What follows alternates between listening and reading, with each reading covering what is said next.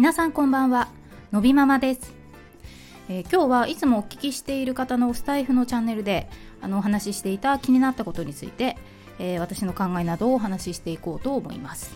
えー、テーマは怒りのコントロールって大事だよね。ということで、えまずこちらあの今朝ですねえ、お笑い芸人の上村重弘さんという方のチャンネルでお話しされていた内容になります。であのこの上村さんですけれどもやはりねあのプロのお笑い芸人さんですよね。あのお話が本当に面白くてこう飽きさせないですよ。でやっぱこれがプロだなというふうにいつも思いながらあのお聞きしてるんですけれどもあのさらにすごいなと思うのがやっぱりあのたくさん「いいね」とかコメントとかね毎回ついてるんですけどちゃんとねコメントに返信されているしでさらに私などのチャンネルもね聞いてくださってコメントくださるんですよ。すごいなと思いましてねそういうやっぱおごらない姿勢っていうのは本当素晴らしいなと思っていつもねあの拝見しておりますと。であの上村さんのことはこのやっぱスタイフを通してねチャンネルを知りましたからあのこのようにさまざまなジャンルの方のねお話が聞けたりとか、まあ、こういうコメントで交流が持てたりというのは本当にスタイフのいいところであるなというふうに思っています。ということなんですけどで、まあ、内容としてはあの今日はその教師のアンガーマネージメントができていないことで起きたとある事件に触れていらっしゃって、まあ、そこから上村さん自身のあの学生時代のエピソードとかをお話しされてました。であのまあ学校の先生だけじゃないとは思いますけどやっぱ怒るパターンって2パターンあるよねっていうふうにおっしゃっていて、まあ、具体的には本当にその子のためを思ってね怒っているっていうパターンと、まあ、先生のもう感情気分で怒っちゃってる場合っていうのがあるよねと。でまあもちろんいろいろと大変なことはあるけれどやっぱ感情で起こるのはどうなのっていう話を、まあ、されていたと。でまああの上村さんの放送はリンクを貼っておきますからそちらからね、ぜひお聞きいただきたいと思うんですけれども、まあ、ここからは私の個人的な考えというのをお話ししようと思います。そうですね私はあの基本的に子供に怒ってこうことというかあの聞かす話を聞かせようとするっていう行為はやっぱね恐怖でねじ伏せるっていうことでしか従わすことができないつまり相手を納得させて動かすっていうスキルがないからこそそうしているっていうふうに言われてももう仕方がないと思うんですよ。でそして相手が子供であるというところが肝だと思っていてじゃあ集団の大人に同じように指導するんですか？って言ったら多分違うと思うんですよね。ももちろん命に関わることであるとか、まあ、危険が伴うことであるとか、まあ、相手をね傷つける行為っていうのは当然しっかりとねそれはやっぱ叱らないといけないと思うんですよ。けどもあのここでもやっぱ必要以上にその怒鳴るとか手を挙げるとかっていうのはうん1ミリも必要ないっていうふうに思うんですよね。まあ、結局子供だからつまり弱者には力でねじ伏せてもいいんだっていうそういういわば勘違いだというふうに思うんですよ。でこれは何も怒るのが良くないって言ってるんじゃなくて意味のない怒りは必要ないしましてや自分の感情で怒りをぶつけるなんて論外だよねっていうふうに思うんですよね。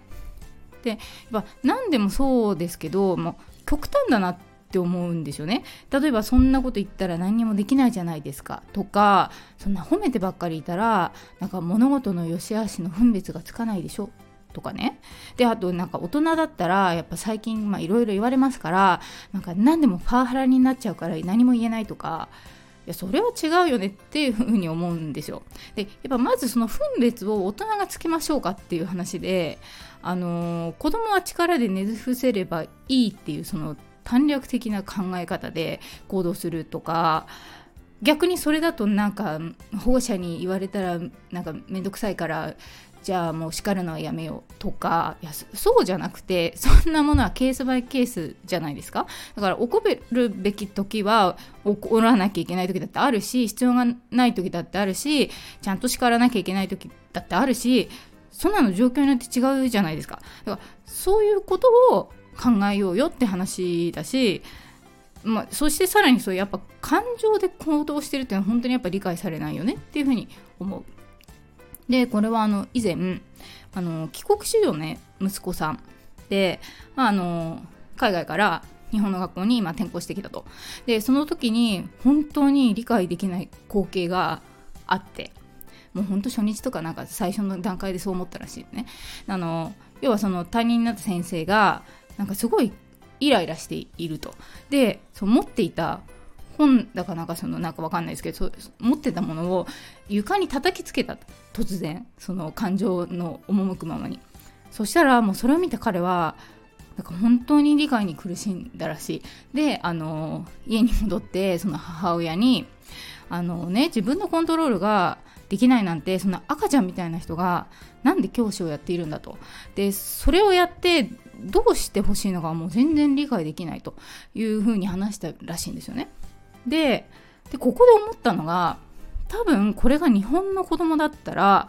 多分多くの子は多分私も子供の時だったらそうだと思うんですけどなんかやっぱり先生は怖いから怒らせないようにしようみたいな風に思うんだろうなと思って。でもやっぱその帰国子女のお子さんの発言は正論だしそう思うのが本来普通なのにもはやその普通が分かんなくなってるんだなっていうふうに思ったんですよ。